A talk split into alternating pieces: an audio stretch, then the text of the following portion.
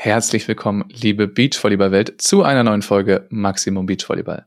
Mein Name ist Max Behlen und heute ist jemand zu Gast, der es gleich in seiner ersten Saison auf nationaler Ebene geschafft hat, sich für die deutschen Meisterschaften in Timmendorfer Strand zu qualifizieren. Zwar über ein paar Umwege, aber genau darüber wollen wir heute mit ihm sprechen und sein Name ist Thilo Ritschel.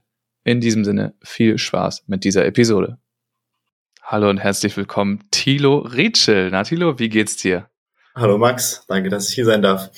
Äh, mir geht's super, danke der Nachfrage.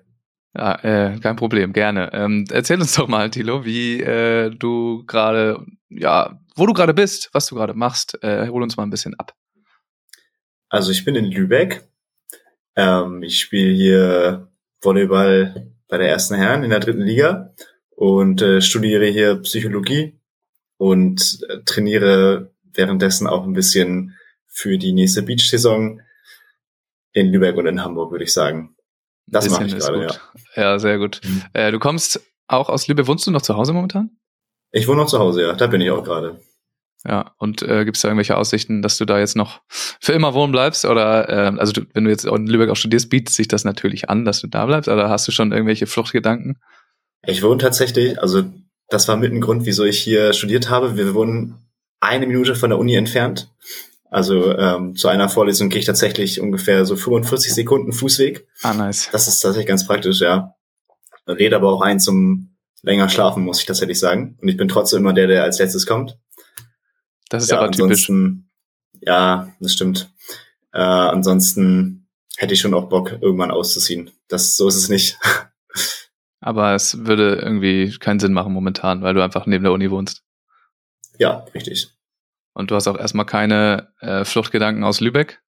Ja, Flucht würde ich es nicht nennen, aber zum Training so nach Hamburg zu fahren und wieder zurückzufahren, da ist man in der Regel länger im Auto als auf dem Feld. Das nervt dann schon. Also könntest du dir das denn vorstellen? Da wollen wir auf jeden Fall nachher nochmal äh, darauf ja. zu sprechen kommt, was denn da in Hamburg eigentlich abgeht. Aber du hast es gerade schon erzählt, wir wollen das einmal abfrühstücken. Du spielst momentan auch Halle in der dritten Bundesliga, äh, dritten Liga, Bundesliga, wie man will. Wie läuft das so? Ihr seid ja äh, ganz frisch aufgestiegen. Es läuft überraschend gut, muss man sagen. Also wir haben jetzt sechs Siege aus den ersten sieben Spielen, haben aber noch äh, wahrscheinlich die zwei schwierigsten Gegner vor uns. Jetzt die nächsten zwei Wochen, einmal gegen Schwerin noch und gegen ETV noch. ETV ist ja abgestiegen letzte Saison, ja. bisher ungeschlagen auf der Eins. Mhm.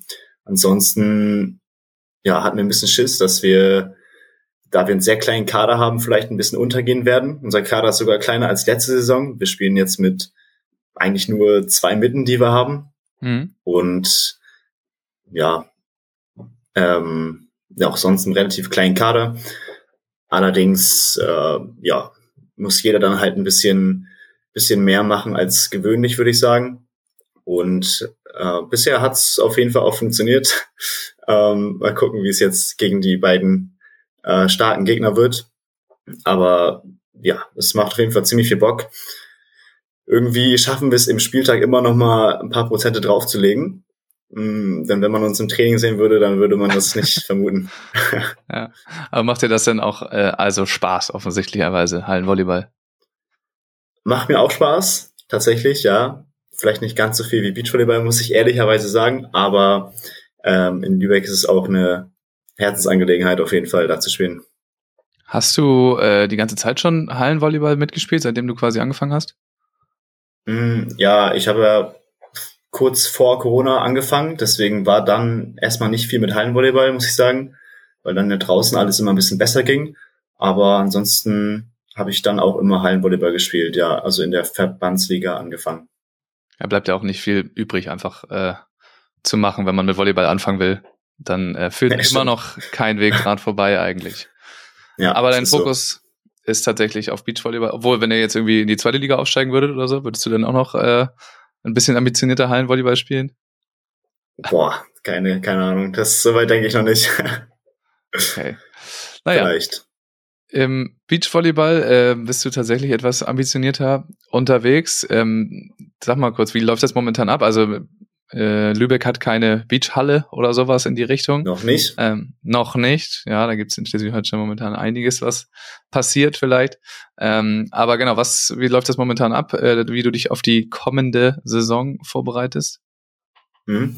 Also mein Ziel für den gesamten Winter bis zu den ersten Turnieren ist im Prinzip körperlich fitter zu werden, also ein bisschen physisch den nächsten Schritt zu machen, vor allem mehr Stabilität irgendwie zu bekommen, weil ich das jetzt in, in der Saison, die jetzt war, ein bisschen gemerkt habe, dass mir das manchmal ein bisschen fehlt. Zum einen, ja. Ja, also äh, spielerisch so, dass du da, dass du noch ein paar Zentimeter Sprungkraft findest oder dass du Schmerzen bekommst, wenn du spielst? Nee, Schmerzen gar nicht tatsächlich. Eher so ein bisschen spielerisch. Also paar Zentimeter mehr springen wäre jetzt auch nicht schlecht.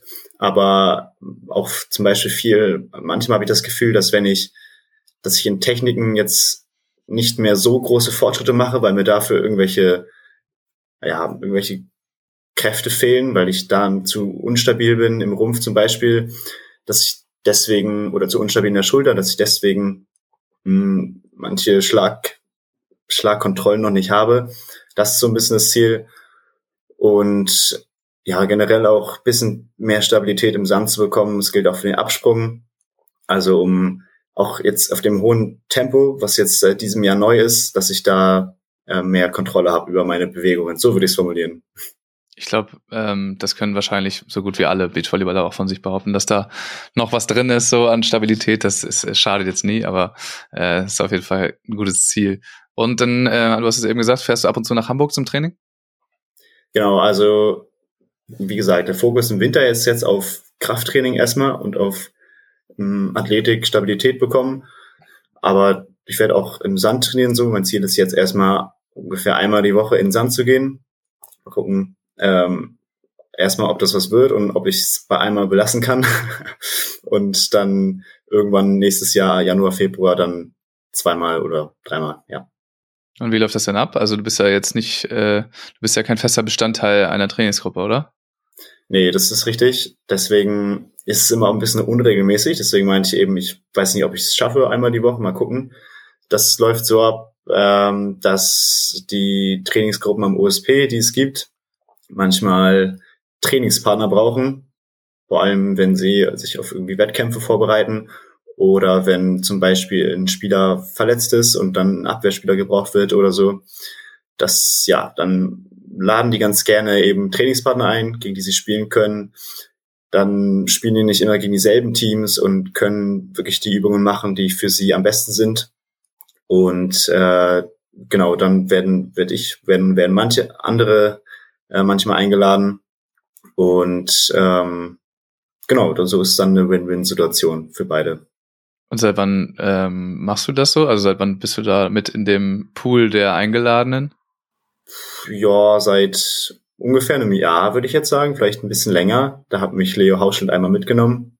Und also er, er hat mich vorgeschlagen, dass ich da auch mitkommen kann. Und dann ähm, kamen so die Connections, bin ich öfter mitgekommen und dann äh, noch andere kennengelernt, die haben auch jemanden gebraucht und so weiter. Genau. Ist ja ganz nett. Und wie ist das denn? Super, hast du denn ja. da äh, trotzdem auch noch äh, irgendein Feedback von den Coaches, obwohl du dann nicht quasi der Fokus der, der Übungen bist? Das ist, muss ich sagen, wirklich das Coole. Das hätte ich vorher auch nicht so gedacht. Bei den, eigentlich bei fast allen Trainern ist es so, dass ja, sie einen so ins Training aufnehmen, dass man selber am Ende rausgeht und das Gefühl hat, okay, ich habe gerade selber trainiert, ich hatte quasi eigenes Training, auch wenn das Training natürlich nicht für einen war. Und natürlich kriegen die ähm, Kaderathleten da das meiste Feedback, sag ich mal, und um die wird sich gekümmert. Aber ja, die meisten Trainer geben uns auch so viel Feedback, dass es halt mega wertvoll ist. Das würden wir sonst nie bekommen, sag ich mal. Und ähm, ja, die geben sich schon sehr viel Mühe. Dafür ähm, lohnt es sich dann auch zu kommen, definitiv. Das ist ja dann ganz nett, dass du dann nicht nur so als reiner Trainingsgast irgendwo in der Ecke stehst, sondern damit aufgenommen wirst. Das ist äh, sehr, sehr nett sogar. ja. Aber ansonsten, also man wird dann da einfach, du wirst dann da angeschrieben, Tilo, kannst du morgen äh, mitmachen oder nächste Woche, keine Ahnung, und dann heißt es ja. Und da gibt's dann jetzt auch keine weiteren äh, Verpflichtungen. Du musst da jetzt, du musst keinen Eintritt bezahlen. du musst nicht. Ähm, nein, also, da hängt jetzt nichts weiter irgendwie dran. Nee, gar nichts. Das ist auch ein Vorteil natürlich. Oder auch man kann auch zehnmal absagen, dann wird man vielleicht ja. nicht nochmal eingeladen, aber. Am besten kurzfristig ja. immer.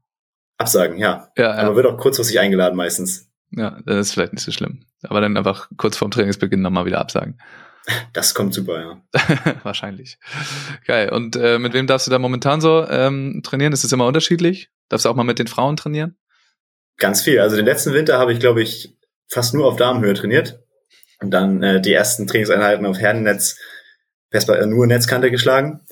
Und ähm, ja, aktuell, es sind tatsächlich, also fast alle. Also dadurch, dass jetzt ähm, viele neue Teamskonstellationen gibt und die auch jetzt unterschiedliche Trainer haben, also es gibt jetzt nicht mehr feste Teams zu festen Trainern.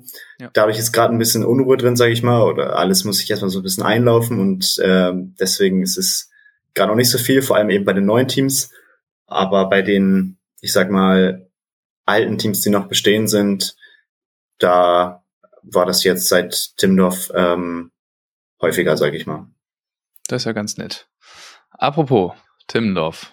Äh, du warst dieses Jahr äh, in, äh, in Timmendorf. Ist ja auch direkt bei Lübeck um die Ecke. Es war quasi ein Heimspiel für dich. Ähm, quasi, ja. Ja, die erste richtige Saison auf ähm, nationaler Tour gespielt und dann direkt in Timmendorf. Ähm, sag mal kurz, also ganz kurz zusammengefasst, wir wollen natürlich auch noch weiter darauf eingehen, wie, äh, wie war das so für dich? Business in Timmendorf zu spielen? Ja, genau. Und sich dafür zu qualifizieren auch. Ähm, also erstmal, um sich, also sich dafür zu qualifizieren, war eine lange Reise. Ähm, ich hätte auch am Anfang der Saison überhaupt nicht gedacht, dass es überhaupt erstmal in die Richtung gehen kann und dass es dann äh, am Ende auch noch klappt. Das hätte man mir erstmal vorher erzählen sollen. Aber ja, umso glücklicher bin ich, dass es geklappt hat und es motiviert, sowas motiviert dann immer noch weiterzumachen und äh, mehr Prozente reinzulegen für die nächste Saison und für die nächsten Turniere, was weiß ich. Mhm. Weil man dann halt merkt, dass das, was man macht und ähm, das, was man dafür gibt, dass man da auch für belohnt wird. Und so war, so ungefähr war das Gefühl dann auch in Timdorf zu spielen. Du meintest ja schon, es war quasi ein Heimspiel. Also es waren sehr viele Lübecker da. Heimspiel, ja. die waren sehr laut auch. Ja. Das ähm, hat auf jeden Fall also ultra Spaß gemacht. Das waren die drei Spiele. Ich habe noch nie so viel Spaß gehabt, Beachvolleyball zu spielen, wie als wir da gespielt haben. Es war so eine gute Stimmung und wie gesagt, es hat ultra motiviert, noch mehr zu machen und da nächstes Jahr wieder zu landen. War das dann auch ein, mit ein Grund, dass ihr dann sogar äh, ein Spiel gewinnen konntet und Armin Dollinger quasi sein äh, Karriereende versaut habt ein bisschen? Äh, mit Sicherheit war das mit ein Grund. Also ich sag mal so, wir gewinnen das Spiel sehr knapp. Ich glaube 15-12 im Tiebreak und haben auch den ersten Satz, glaube ich, 26, 24 äh, nur gewonnen. Also es war total knapp und äh, den kleinen Unterschied haben mit Sicherheit die Fans gemacht. Dann ähm, kommen die bestimmt nächstes Jahr auch wieder, wenn du dann äh, nächstes Jahr auch wieder da bist, wovon wir ja ausgehen. Wie habt ihr es denn äh, überhaupt nach Timmendorf geschafft? Du hast ja gesagt, äh, es war eine lange Reise, die auch zwischendurch noch ähm, quasi einen Partnerwechsel mit inne hatte. Ähm, nimm uns doch mal so ein kleines bisschen mit durch die ganze Saison und den, ja, den Endspurt dann auch noch äh, Richtung Deutsche Meisterschaft. Es war ja denkbar knapp mit anderen Teams dann noch.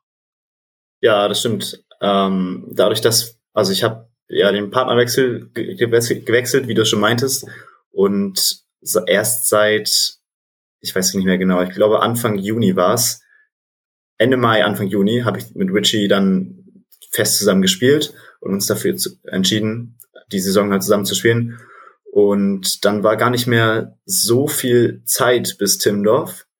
Ich glaube, es waren noch ein, zwei, drei Monate und da waren noch zwei oder drei Spiel, spielfreie Wochen hinten dabei.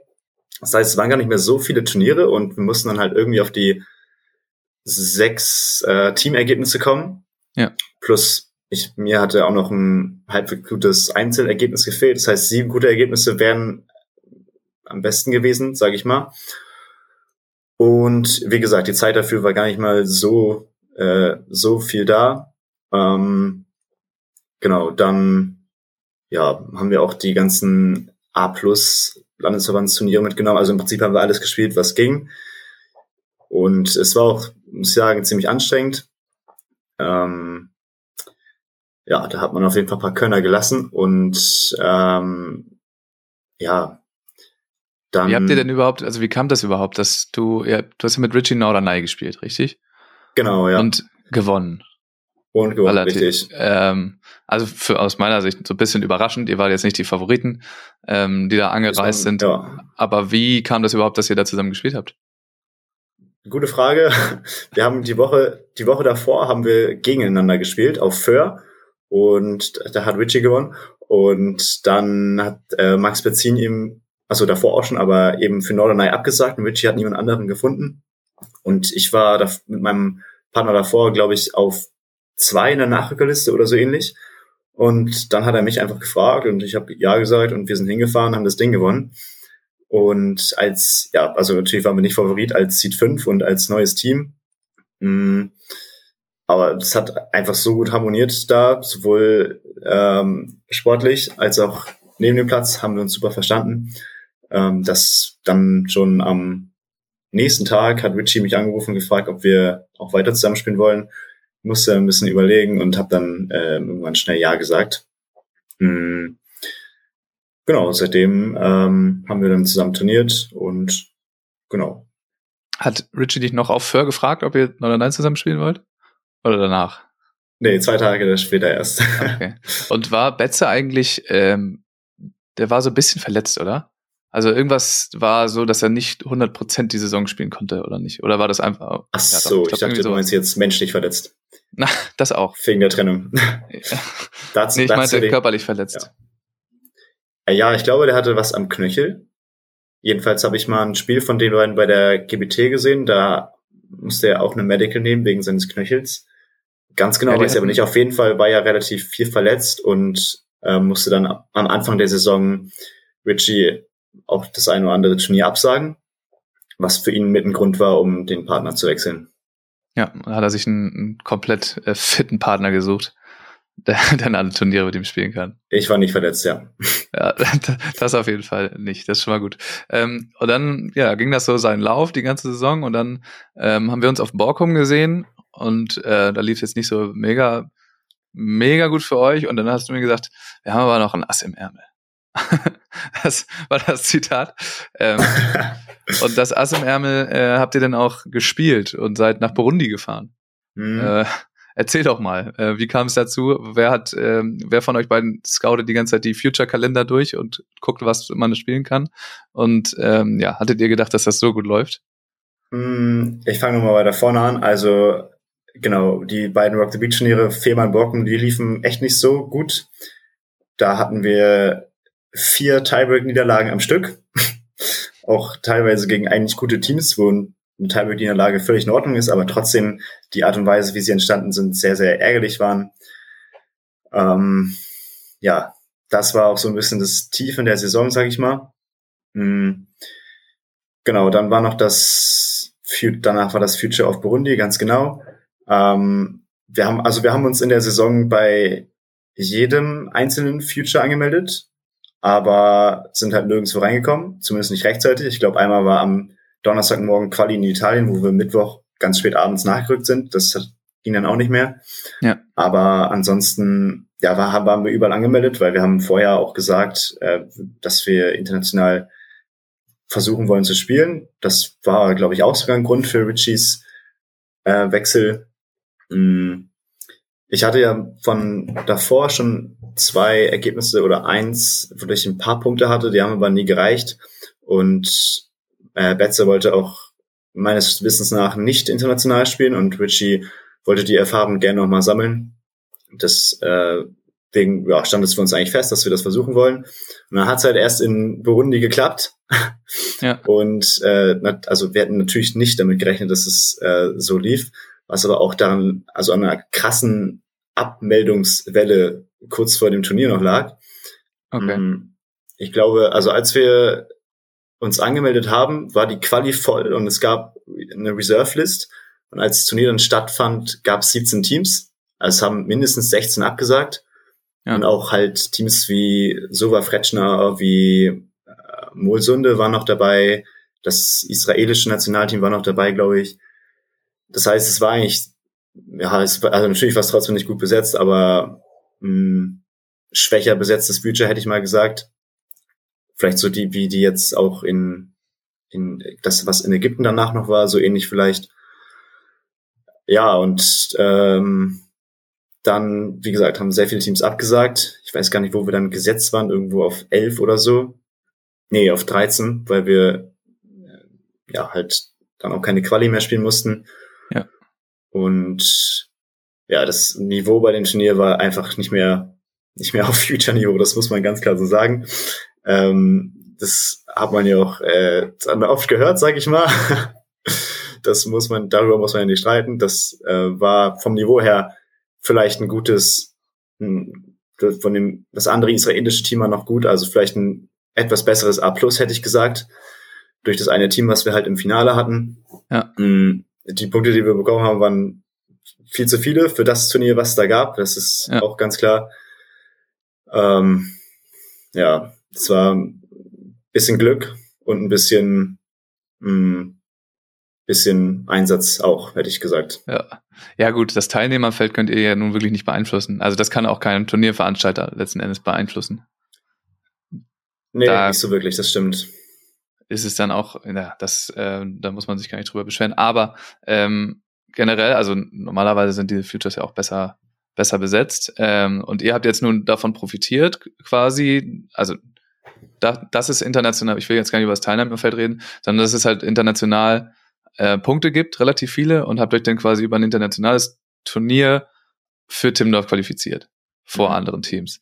Ähm, würdest du sagen, dass das, dass das so bleiben kann? Also ich, dass es international Punkte geben muss, ist irgendwie klar, so, auch gerade für die Teams, die halt viel international spielen, aber findest du die, die Bepunktung angemessen? Hast du dir da mal drüber Gedanken gemacht? Weil du sagst ja, es war ja, das war ja ein bisschen äh, der Talk of the Town äh, zu der Zeit. Ja. Ja, haben wir ja auch mitbekommen. Ich habe mir dann auch sehr viel Gedanken dazu gemacht. Ich finde es sehr schwierig, muss ich sagen. Also, wie du sagst, irgendwie, muss es für internationale Turniere auch Punkte geben, irgendwie. Und das, ja, das Problem da war jetzt halt ganz, ganz stark. Nicht unbedingt, dass es also weiß ich nicht, dass es zu viele Punkte gibt, nicht unbedingt, sondern eher, dass diese Future-Turniere halt krass unterschiedlich besetzt sind. Also es gibt welche, ja. die sind definitiv besser als ähm, als German Beach Niveau, würde ich sagen. Ja. Vielleicht eher die europäischen, Österreich oder Italien vielleicht, keine Ahnung. Und dann gibt's halt welche, die sind woanders auf der Welt und in einem anderen Zeitraum, die sind nicht so gut besetzt und kriegen aber trotzdem die gleiche Punktzahl. Und das ist, ich weiß nicht, wie man das umgehen kann, ehrlich gesagt, aber es ist halt schon ein bisschen schwierig. Klar kann man die Punktzahl ein bisschen runternehmen. Vielleicht mal sagt man sogar, man gibt bei Future-Turnieren jetzt erst ab, boah, vielleicht, also für die Quali gar keine Punkte oder für, weiß nicht, auch erst ab Halbfinale deutsche Punkte. Wäre ja okay, so. Ähm, also erst ab Halbfinale Punkte wären so eine Idee, die ich hatte, wo ich sagen könnte, okay, das könnte man machen. Hm.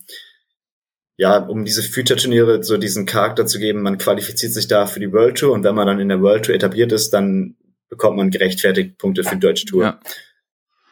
Ja, also wenn man das ist auch sehr schwierig. Ja, also ist mega schwierig. Wenn man es irgendwie anpassen will, müsste man es halt komplett, komplett reformieren, diese ganze Bepunktung, glaube ich. Ähm, ansonsten, ich weiß nicht, wenn man man könnte zumindest aber schon mal zum Beispiel anpassen, ähm, also bei den Damen gab es ja auch nur einige Turniere, wo die Qualis nicht voll waren oder nicht, äh, nicht stattgefunden haben. Äh, da könnte man eigentlich zumindest schon mal ansetzen vielleicht. Und äh, man sieht ja schon daran, wenn eine ne Quali nicht oder wenn das Turnier nicht voll ist, dann ist meistens das Niveau der spielenden Teams auch niedriger. So, in der Regel. Ja, das kann ähm, ja theoretisch erstmal jeder reinkommen, ne? Genau. Und dann, äh, da könnte man vielleicht ja schon mal ansetzen zu sagen, ja, ab dem und der Teamzahl, die gemeldet sind, gibt's äh, verschiedene P Bepunktungstabellen oder sowas. Aber da müsste man sich nochmal gesamt drüber Gedanken machen. Die Verantwortlichen. Ja, ich glaube, wenn man es in Anführungsstrichen fairer gestalten möchte, dann muss es irgendwie komplizierter werden, ist so mein Eindruck. Ja, ja das glaube ich auch. Weil, also mehr. Abstufungen, vielleicht irgend so ein, keine Ahnung, so ein Ko Koeffizient oder so, wie viele äh, Punkte haben die Teams, die teilnehmen oder so.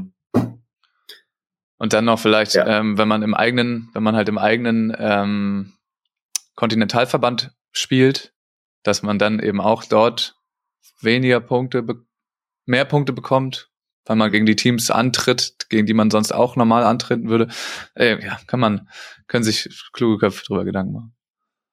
Aber ja, du hast es gut gesagt. Es müsste, äh, um fairer zu machen, müsste es deutlich abgestufter werden, in irgendeiner Weise. Ja. Ähm, gut, für euch war Oder es jetzt schön. Gleich, mehr gleich zu machen, würde ja, ich so sagen. Mehr, ja, das ist noch schöner. um es mehr gleich zu machen. mehr gleich. und wie war aber trotzdem, also es war natürlich mega geil, ihr habt das Turnier gewonnen und so, aber ähm, wie war so die, die World Tour Erfahrung? Du hast vorher schon einen Future auch gespielt, ne? Zwei habe ich vorher gespielt. Zwei ja. sogar schon. Wie ist das so auf mhm. der World Tour? Es ist mega cool. Ich würde es auch spielen, wenn es keine deutschen Punkte gibt. Ähm, es ist immer eigentlich eine sehr coole Erfahrung. Erstes gegen ausländische Teams zu spielen, finde ich persönlich ganz cool. Dann ist es immer mit so einer Reise verbunden und dadurch ist es mehr so ein Erlebnis, ein bisschen mehr, als wenn man jetzt zwei Stunden durch Deutschland fährt oder so. Es ist schon cool, wenn man irgendwie in ein anderes Land fährt und ähm, ja, genau, also einmal das. Ähm, ja, das Turnier jetzt an sich war eine Erfahrung fürs Leben, definitiv. Also das Land war, sagen wir, sehr besonders. Und ähm, auch die Erfahrung da zu spielen war sehr besonders. Es gilt ja als ärmstes Land der Welt. Und ähm, so ein bisschen was hat man davon halt auch mitbekommen. Und das ähm, ja, geht auch, also das behalten wir auch schon im Kopf, die Erinnerungen, die wir haben. Und wir haben auch, ich glaube, wir sind angekommen, haben einen Tag irgendwie trainiert oder so und hatten da schon so viele Erfahrungen, dass wir, ich glaube, da haben wir im, auf dem Hotelzimmer den Satz gesagt, wenn wir jetzt die Quali für Timdorf nicht schaffen oder wenn wir aus der, aus der Quali rausfliegen oder so, dann ist es auch scheißegal, weil das jetzt schon sich so gelohnt hat, hierher zu fahren. Einfach für die Erfahrungen, die man da gemacht hat. Mhm ja, das ist immer eigentlich eine coole Sache und deswegen wollen wir auch das äh, gerne weiterspielen, egal wie die Bepunktung sein wird. Vielleicht, ich schätze mal, dass sie erstmal so bleiben wird, gerade jetzt im äh, Olympischen. Ich vermute es auch, ja. Olympischen Jahr. Ähm, und habt ihr mitbekommen, vielleicht kriegt man das ja vor Ort ja am besten mit, ähm, wieso überhaupt da ein Future gespielt wurde? Also jetzt nicht äh, die Regel, dass in Burundi immer äh, World Tour Turniere ausgetragen werden? Gute Frage. Ich vermute mal, dass Okay, ich muss ein bisschen ausholen dafür. Der Hauptorganisator so des Turniers war eben der Verband des Landes und der Präsident des Verbandes hat in dem Land sehr, sehr, sehr viel Geld und ist auch, glaube ich, so kam das so rüber, auch so ein General beim Militär oder so. Und der hatte einfach Bock, das zu machen und ich glaube, der hat das Ganze auch privat finanziert. Mhm. Und insgesamt waren die Einwohner dort also mega stolz, dass sie das ausrichten konnten. Also es war so ein, es war im Prinzip ein landesweites Event, also so ein Höhepunkt, den die da hatten. Die haben noch, also für ihre Verhältnisse, eine, glaube ich, eine sehr große Tribüne aufgebaut und alles. Und am Ende hat uns der Verteidigungsminister die Medaillen gegeben, so im Adidas Jogginganzug. Ja. und also es war für die ein sehr besonderes Ding und die haben, glaube ich, die hatten so einen übermotivierten Moderator, der die ganze Zeit übersteuert auf der äh, durchs Mikrofon angesagt, also Ansagen gemacht hat während des Spiels. Und der hat, glaube ich, 30 Mal am Tag gesagt, dass sie jetzt das dritte afrikanische Land sind, das so ein Turnier ausrichten. Ich weiß gar nicht nach Ägypten und noch jemandem. Und äh, ich glaube, dass es so ein bisschen stolz ist, dass sie sich da einreihen können. Ja, und ist doch cool. Verhältnismäßig ist Volleyball, glaube ich, in dem Land auch ein relativ großer Sport.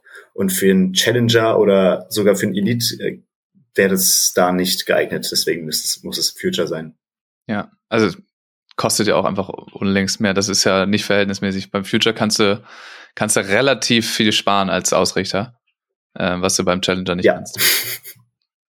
das stimmt ähm, natürlich. ja, da, keine Ahnung, musst, du musst keine Hotels stellen, das Preisgeld ist äh, sehr wenig im Vergleich und so. Ähm, da kann man, und die, die Infrastrukturbedingungen sind, müssen nicht so hoch sein. Das ist dann äh, deutlich leichter. Aber ja, ich habe auch schon genau. ein paar Geschichten schon gehört, äh, dass dieser äh, Präsident, dass der da auf jeden Fall eine, eine zentrale Figur war. Hast du auch was gehört? Ja, habe ich. habe ich schon. okay. Ähm, Tilo, wir machen einen harten Cut. Wir gehen weg aus Burundi. Wir gehen weg mhm. aus letztem Jahr. Ähm, du hast es vorhin auch schon mal so leicht angedeutet, aber seit wann spielst du eigentlich Volleyball? Im Verein erst seit 2019, also seit vier Jahren und zwei Monaten oder so. Und davor habe ich so, also ich habe auch schon Beachvolleyball gespielt davor, aber halt ohne angeleitetes Training. Also ich war, glaube ich, zwei, drei Mal in einem Beachme-Camp auf Sylt, im legendären Jugendcamp und habe da einmal im Jahr eine Woche Training mitgenommen und ansonsten in der Freizeit irgendwie mit Freunden gespielt. Genau. Und wieso bist du denn zum Volleyball gegangen? Ich habe davor noch Fußball gespielt, auch sehr intensiv, deswegen hatte ich auch nicht wirklich Zeit für Volleyball. Und dann irgendwann hatte ich so das Gefühl bekommen, okay, Fußball macht mir jetzt nicht mehr ganz so viel Spaß wie früher und ich würde eigentlich vielleicht lieber Beachvolleyball spielen. Es kam auch dadurch, dass, ja, wie gesagt, haben wir schon geredet, Timdorf vor der Haustür ist und wir waren sehr oft in Timdorf zugucken. Ich glaube seit 2013 jedes Jahr. Und wenn man da als kleiner Junge auf der Tribüne sitzt, dann bekommt man einfach Bock drauf und würde es auch gern machen. So habe ich quasi Lust auf Beachvolleyball bekommen. Und ich, ja, jedes Mal, wenn man es gespielt hat, äh, hat es auch mega Bock gemacht. Und so habe ich, glaube ich, so ungefähr zwei Jahre gebraucht für die Entscheidung, aber mich dann irgendwann entschieden, äh, vom Fußball wegzutreten. Und wie alt warst du denn da, als du angefangen hast? Ende 15. Kurz vor meinem 16. Geburtstag war das. Da würden jetzt ja viele Trainer und verantwortliche Stellen sagen, dass, dass, äh, dass du da schon viel zu alt warst für alles Mögliche. Ähm, du bist dann ja quasi komplett an der zentralen Ausbildung inklusive Nazio-Kader und so vorbeigelaufen, oder? Ja, fast komplett. Also das wurde natürlich noch bestärkt durch Corona, was dann direkt kam. Dadurch sind zum Beispiel keine Jugendmeisterschaften stattgefunden. Ich weiß, ich glaube im ersten Jahr sogar fast gar nicht. Die deutsche Meisterschaft hat stattgefunden, aber da hat der Landestrainer quasi einfach so nominiert. Und da er mich gar nicht kannte, konnte er mich nicht nominieren. Ja. Dann gab es auch sonst keine Jugendturniere oder so, wo man sich mal hätte beweisen können oder ähnliches. Dann im nächsten Jahr gab es die Landesmeisterschaft und da bin ich dann irgendwie auch zur deutschen Meisterschaft gekommen und dann auch äh, direkt äh, dritter Platz. Und ähm, da hatte ich dann mal Kontakt mit dem Bundestrainer damals noch, Kai Matisik. Und der hat mich einmal für eine Woche nach Berlin eingeladen. Dann war ich da einmal zum Lehrgang. Aber das war's dann auch wieder. Und äh, 2022, also letztes Jahr, da war ich dann einmal zum U... Nee, warte mal, ich bin im Jahr verrutscht, glaube ich. 2000, war das dieses Jahr? Nee, das war letztes Jahr, war alles richtig. Da gab es ein U20 EM-Trial mit irgendwie 20 äh, Spielern, also sowohl interne vom Stützpunkt als auch externe. Das hat Paul Becker, glaube ich, vor allem organisiert. Der wollte es ein bisschen größer aufziehen. Und ja, so habe ich dann auch da die Chance bekommen, äh, mitzumachen, aber wurde da auch nicht nominiert. Kam auch nichts bei raus. Kam auch nichts bei raus, richtig. Äh, ähm, hast du da denn starke Konkurrenz im Jahrgang? Wer ist noch so dein Jahrgang? Nein, in meinem Jahrgang gibt es eigentlich nicht, also die Konkurrenz, die da ist, ist stark, aber es gibt nicht viel Konkurrenz. Also äh, Momme Lorenz ist mein, ist mein Jahrgang. Ansonsten war es das tatsächlich, glaube ich. Ähm, danach kommt halt 2004 mit Hennis zum Beispiel und ja. 2005er Jahrgänge mit Fröbel Wüst und 2006er Jahrgänge mit Johanning Sackermann. Das ist so die Konkurrenz oder war die Konkurrenz, würde ich sagen. Und die sind halt auch alle einfach einen Meter größer als du. Die sind tatsächlich alle einen Meter größer als ich, das stimmt, ja. Ja, wenn die denn äh, nur deswegen dir bevorzugt oder ähm, wirst du auch nochmal auf eine, es gibt ja nicht mehr viele, es gibt die U21 WM, die war jetzt, äh, dann gibt's noch eine U22 EM, eine Chance hast du noch. Mhm.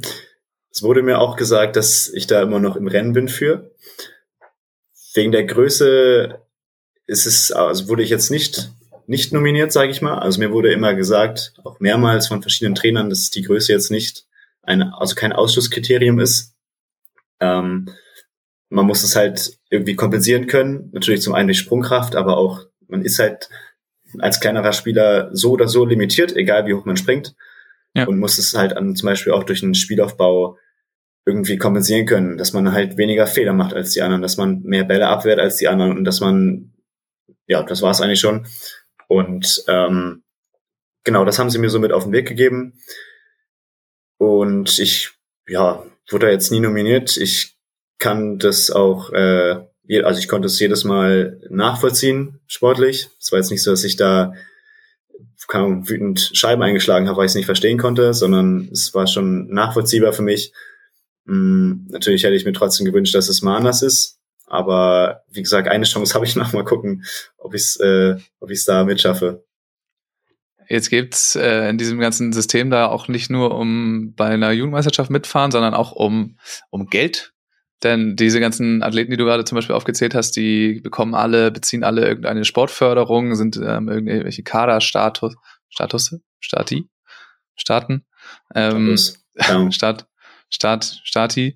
ähm, wie sieht das bei dir aus? Wo, wie finanzierst du dir das ganze Beachvolleyball-Leben? Hm, diese Saison war jetzt so die erste, die wirklich kostenintensiv war. Und zum großen Teil habe ich es, glaube ich, durch so eine Tätigkeit eben als Trainer bezahlt. Sowohl bei äh, Beach Me in Camps und äh, auch in Kursen in Hamburg, aber als auch dann ganz viel bei Beachvolleyball Timmendorf in Lübeck, einfach weil es auf dem neben mir ist, direkt quasi. Hm, da habe ich quasi von April bis September einen Minijob gemacht und ähm, da auf 520 Euro Basis einen sehr, sehr guten äh, Minijob gehabt. Und da habe ich, glaube ich, den Großteil äh, der Saison finanziert. Plus es gibt in Lübeck äh, das sogenannte Team Lübeck. Da werden halt die äh, besten Sportler aus der Region Lübeck gefördert mit einem monatlichen Beitrag, weil wir hier relativ große Stiftungen haben in der Stadt, dafür, dass die Stadt klein ist und die haben sich so zusammengetan und fördern ein bisschen den Sport. Das war so letzte Saison der Großteil. Jetzt kommt nächste Saison noch ein bisschen was dazu. Also der äh, Club 111 aus Lübeck ist noch dabei. Das ist so ein Zusammenschluss aus Unternehmen aus Lübeck. Die fördern auch ganz, ganz viel den Sport. Da ähm, konnten wir jetzt auch zum Glück reinrutschen. Und mh, mm, dann, genau, mit Decadon gibt's, bin ich jetzt auch auf dem Weg, ähm, eine ja, ein Sponsoring, eine Kooperation einzugehen. Aber man muss sich da selber drum kümmern, sag ich mal. Ja. ja. Okay, also zusammengefasst, du hast dich bisher, äh, hast es selber, also eigentlich selber bezahlt, beziehungsweise durch, durch Training eben finanziert und jetzt stellst du dich immer professioneller auf, könnte man so sagen. Ja, das, da würde ich so mitgehen, ja. Ähm, ich habe, du, du redest die ganze Zeit von nächster Saison, ich habe noch gar nicht nachgefragt. Spielst du mit äh, Richard nächste Saison auch wieder? Ich spiele mit Richard nächste Saison auch weiter, ja. Sehr gut. Der schafft es wahrscheinlich nicht allzu viel, momentan äh, im Sand zu stehen. nee, ist aber auch halb so wild, sag ich mal. Der spielt jetzt erste Liga Halle in der Schweiz.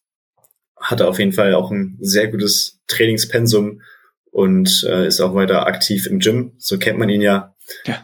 Deswegen, ähm, ja, es ist auch kein Problem, dass er ein bisschen später einsteigt.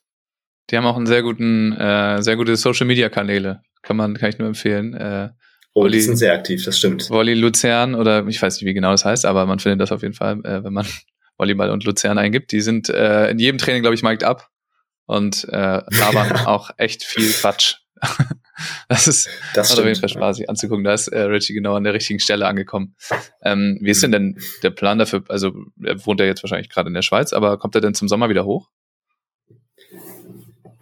ja, so wie ich es verstanden habe, würde er dann wieder nach Hamburg ziehen. Also jetzt hängt ein bisschen davon ab, wann bei ihm die Saison zu Ende ist. Dadurch, dass es in der Schweiz auch Playoffs gibt, kann das halt ja Playoff-Finale, Halbfinale oder Viertelfinale werden. Je nachdem, wie weit sie es schaffen. Das ist noch nicht wirklich abzusehen. Hm, dann werden wir wahrscheinlich relativ direkt danach, wenn er durch ist, in ein Trainingslager fahren, weil ich da auch noch Semesterferien habe und danach wahrscheinlich weiter in Hamburg trainieren, ganz normal.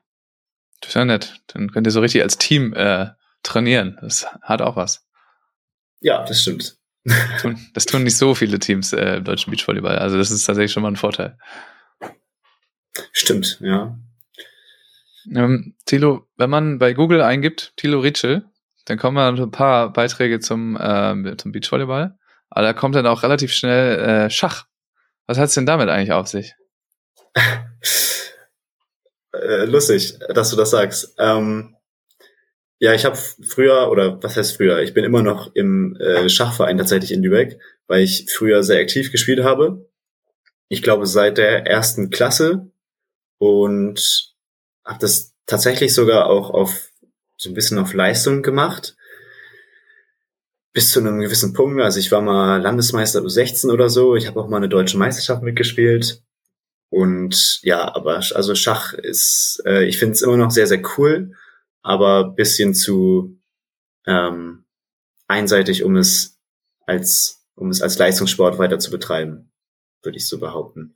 Aber ich habe es sehr lange sehr aktiv gemacht und glaube auch, dass ich da paar Vorteile davon bekommen habe.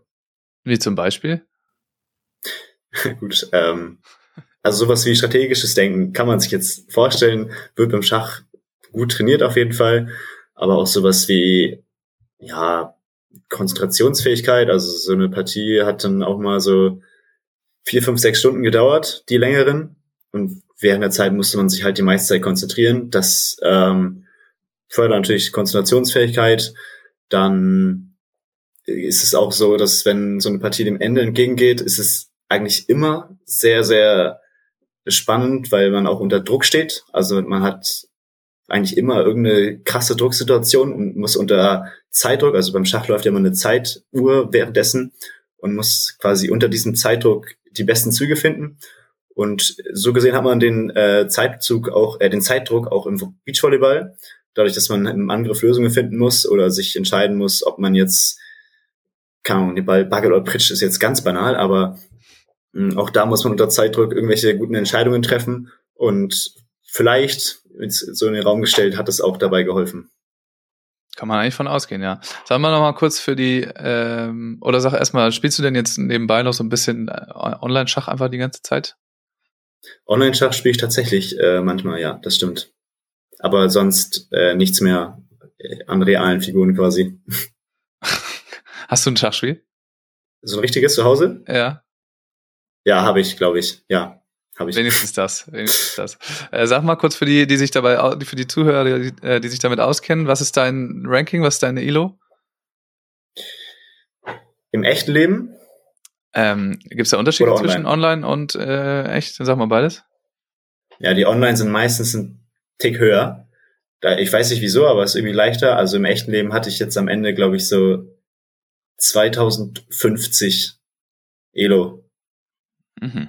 Und online ist sie 100 höher, glaube ich. Ah ja. Was hast du? Ich habe nichts, null, gar nichts. Ach so, okay. Ich kenne mich damit nicht aus. Äh, ich wollte nur wissen für die Leute, die so, sich okay. damit auskennen. Und hast du, äh, hattest du damals ähm, irgendwelche Lieblingsmoves, irgendwelche Lieblingseröffnungen? ja, ich habe sehr gerne Spanisch gespielt mit Weiß. Okay. Und mit Schwarz äh, Sizilianisch. Drachen habe ich, den Drachen habe ich sehr viel gespielt.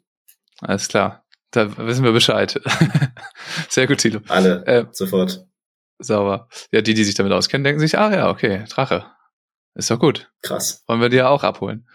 Ähm, sag mal, Tilo, beschäftigst du dich sonst auch neben ähm, dem selber Spielen viel mit Beachvolleyball? Schon, ja, also ich äh, gucke es sehr, sehr viel. Also die ähm, deutsche Tour gucke ich viel halt und die World Tour gucke ich auch sehr viel. Und dadurch, dass ich ja eben auch als Trainer gearbeitet habe und auch wahrscheinlich weiter als Trainer ähm, bisschen Geld verdienen werde, ist es auch aus so einer Trainersicht immer ganz spannend, den Sport zu verstehen, sag ich mal. Und es hilft auch ein bisschen fürs eigene Spielen.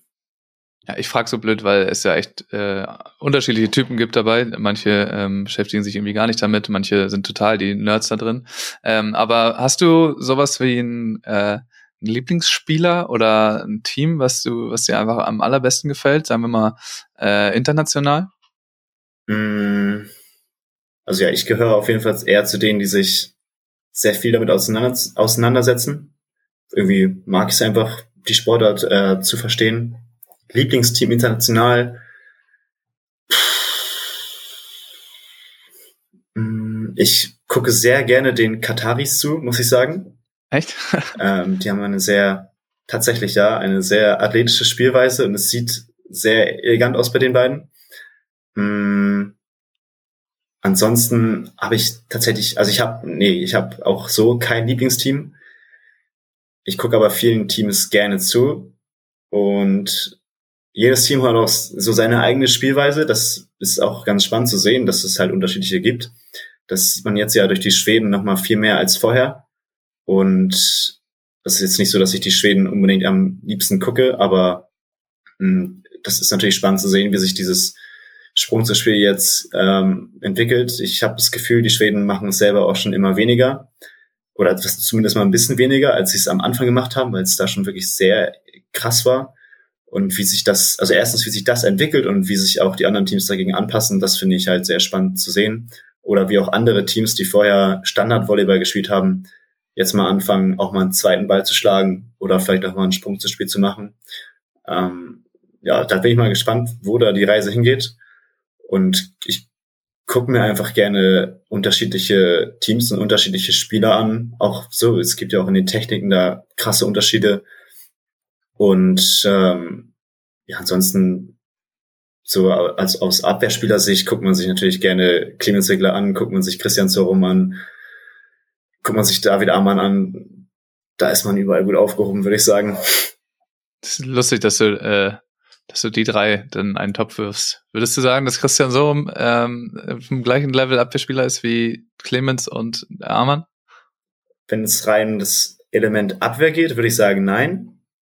Ja, okay. Da wird ja schon die Hälfte der Welle geblockt, da brauchen wir gar nicht mehr so viel abzuwehren. Aber ähm, wenn du den Spieler als kompletten Spieler siehst, sag ich mal, mit allen Elementen, die dazugehören, dann würde ich sagen, ja. Okay, da gehe ich auf jeden Fall mit. Ich dachte, wenn du jetzt die Abwehr, Gut. die Abwehr anguckst, weil gefühlt. Ach so, nee, äh, hatte ja die Position jetzt nicht unbedingt das Element, ja. Ja, okay. Und würdest du sagen, du bist selber ähm, auch mit in dem Pool der Nein, das wollte ich nicht sagen. Du bist selber auch jemand, der, ähm, der diese unkonventionelle oder früher unkonventionelle, jetzt immer konventionellere Spielweise mit zweiten Bällen, mit Sprung zu spielen, mit ja, unorthodoxen Lösungen, dass du das selber machst oder bist du eher straightforward? Mm, puh, mit Richie bin ich da dieses Jahr relativ straightforward gewesen was zum einen daran liegt, dass wenn ich ihm einen Ball, also ein sehr hohes Zuspiel gebe, dann kann er seine ganze Höhe ausspielen. Und ja, in der Regel setzt er sich dann durch, weil er im Angriff sehr stark ist, wenn alles passt, sage ich mal, im Spielaufbau. Wir haben aber auch versucht jetzt, wir hatten ja auch teilweise halt hohe Blocker gegenüber uns, dann haben wir auch teilweise versucht, erstmal so ein schnelleres Spiel zu machen, wo wir halt sehr schnelle Bälle zu den Antennen gehen oder so als Aufsteiger oder Meterball eher sowas spielen. Ähm, das heißt, wir haben es jetzt dieses Jahr ein bisschen so in die Richtung gemacht. Ähm, eigentlich noch nicht so viel mit Sprung zu spielen. Ähm, ich glaube aber auch, also wir nehmen beide, glaube ich, ein bisschen zu schlecht an, um das konstant zu machen.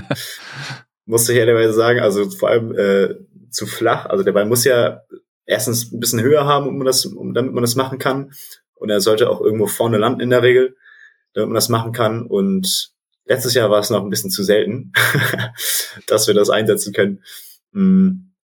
Genau, aber also prinzipiell ähm, glaube ich, dass ich so ein Sprung zu Spiel erstmal einsetzen könnte. Ähm, Habe ich auch ein, zwei Mal gemacht, so im Spiel, aber dann eher so aus einer Dankeball-Situation. Nicht ja. aus dem Standard. Ja gut, ausführliche nee. Antwort. Äh, würdest du es denn gerne mehr etablieren bei euch?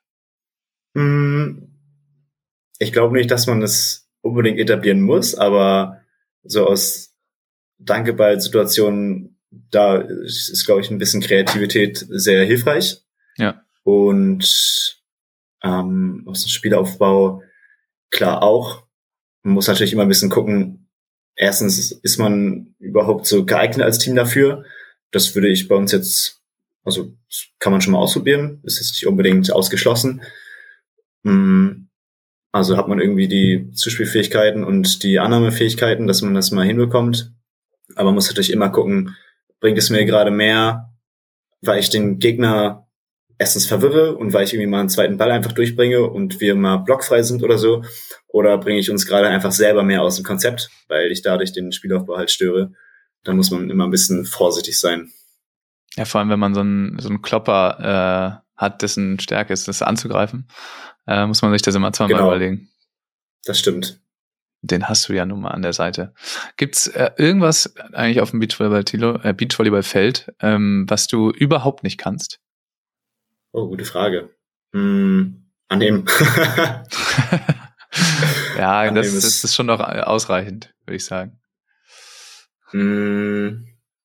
Hm. Aber würdest du sagen, dass das dann dein schlechtestes Element von allen, auch äh, Mikroelementen so im, im Beachvolleyball?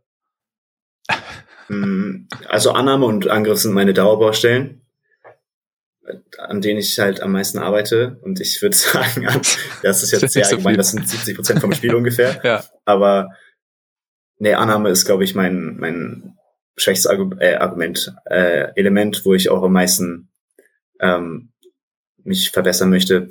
Worum bin ich sehr schlecht? Trash Talk bin ich sehr schlecht. Ja. Lässt du dich dann äh, darauf ein trotzdem und versuchst es und scheiterst denn oder versuchst du es gar nicht erst? Ich bin auf der anderen Seite wiederum sehr gut darin, mich nicht darauf einzulassen, deswegen versuche ich das dann meistens weil ich auch weiß, dass es nichts wird, wenn ich mich drauf einlasse. ja, das muss man immer abwägen. Also da hatte ich auch schon Erlebnisse, wo wir wirklich äh, uns dann vorher überlegt haben, okay, jetzt machen wir das und das und das und äh, labern die jetzt schon von Anfang an komplett voll. Oder manche, wenn man gegen, weiß ich nicht, ältere Teams oder die das sehr gut können, äh, gespielt hat, dass man dann sagt, okay, jetzt, nee, jetzt, das, das verlieren wir, das Duell verlieren wir sowieso. Lass uns das eher auf dem Feld gewinnen, weil da äh, ja. sonst haben, sind wir einfach verloren. Aber das ist spannend, dass du das gar nicht kannst. Ich hätte eigentlich gedacht, dass du da nochmal so, ein, so einen Kessenspruch äh, auf die andere Seite geben kannst. Nee, nee, nee. Beim Schach muss man immer so leise sein, deswegen kann ich das nicht. ah ja, das ist sehr gut wahrscheinlich. Und kann eigentlich dein, äh, dein Partner mittlerweile Doppelkopf spielen? Er konnte es das hätte ich schon. Also kann Richie das? Ich erinnere, Echt? ich weiß nicht, ob wir es einmal gespielt haben, aber er meinte, er hat es mal gespielt und muss die Regel nochmal gesagt bekommen, aber er kommt da, glaube ich, wieder schnell rein, ja.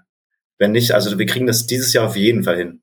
Ja, also nächsten, nächsten Sommer ist das auf jeden Fall wieder ein, wird wieder ein großes Thema sein, denke ich.